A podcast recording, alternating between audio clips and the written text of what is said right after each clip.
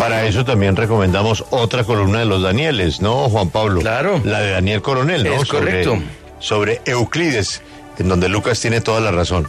Ese es otro de los eslabones importantes. Que además Pero- la, la columna de, de Daniel Coronel tiene un título muy interesante porque viene, imagínese usted, de la antigua filosofía, hablando del principio de Euclides, pero hace una disección de los Torres como una familia política que ha logrado estar presente en prácticamente todos los lugares del poder hoy día.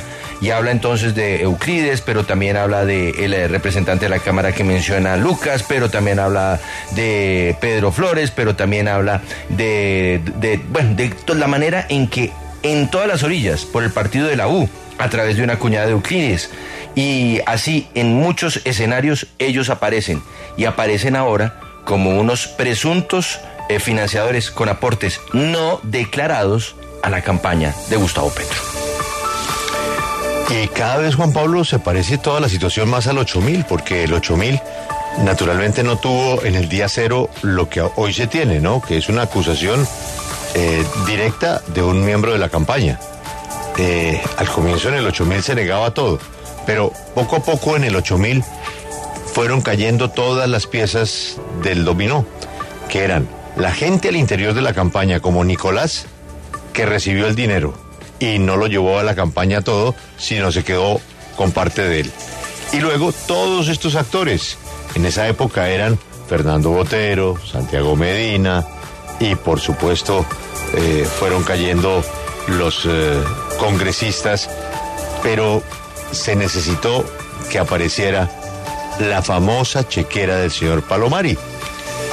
Pero al final, al final, terminó pasando lo mismo. Es que se reconoció que el dinero sí entró. Sí entró. Lo reconoció. Hasta el propio presidente Samper, como los señores Rodríguez. En su momento lo dijeron. Sí, nosotros le hemos dado plata a todas las campañas. Sí. Y el presidente dijo, sí, entró, pero entró a mis espaldas. La película cada vez se parece más, Juan Pablo. Sí. Y, fíjese usted que el, eh, el discurso de ayer del presidente Gustavo Petro en el marco del primer aniversario de su gobierno, pues más o menos que empieza a mostrar como, como también eh, desde el mismo primer mandatario, ya el tema es eh, de hablar otra vez de consenso, de hablar de acuerdo nacional y bajarle un poco el tono eh, beligerante que antes de este escándalo había estado manejando, que casi que nos remite también eh, al gobierno Samper, en donde el tema para el mandatario se vuelve es en sostenerse en el poder, no dejarse caer, eh, empezar a tender puentes para evitar la crisis institucional, pero bajar las revoluciones de los cambios políticos, que fue exactamente lo que le tocó hacer a Ernesto Samper.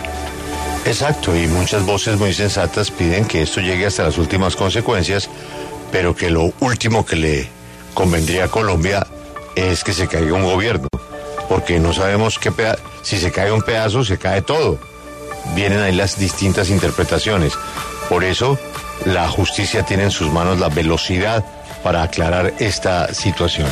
Lo que pasa es que nunca se podrá esborrar del imaginario, de la narrativa de la gente, que unas personas, el hombre Malboro y el señor Ilzaca, pues le entregaron una plata al eh, señor Petro que este no la reportó y el presidente ni el gerente supieron. Pero vienen otras platas, como la del señor Euclides y la de un señor Camacho en Cúcuta. Y aparecerá el señor Pérez en Arauca y el señor Salazar en Y Manizales. de ellas así. y de ellas sí el hijo de Gustavo Petro no dijo que no supiera. Eh, exacto. Mm. Pero lo otro es algo que es de la lógica y que el presidente va a enfrentar todos los días. Es que nadie da plata, A cambio nadie da plata de manera anónima. Mm. Usted da la plata para que en la campaña se sepa y lo recuerden más adelante. Claro. Y, Punto. y- y- y- exactamente. Usted no regala plata. Punto. ¿Qué es eso? La No, plata pues, se un entrega a contratista- cambio de algo. Un, co- un contratista entrega la plata y dice, bueno, y no se olviden, ¿no? Ahora, un contratista puede, Lucas me aclara eso, un contratista establecido, como pasó en su momento con Odebrecht, un congresista, un eh, contratista, Lucas, en Colombia, Sí. un particular puede hacer un aporte a una campaña, siempre y cuando eso quede en los libros, ¿no, Lucas? Sí, exactamente. Si es persona natural y no es una persona extranjera, no tiene ningún problema, siempre y cuando, como usted lo señala, pues eso sea reportado ante el Consejo Nacional Electoral.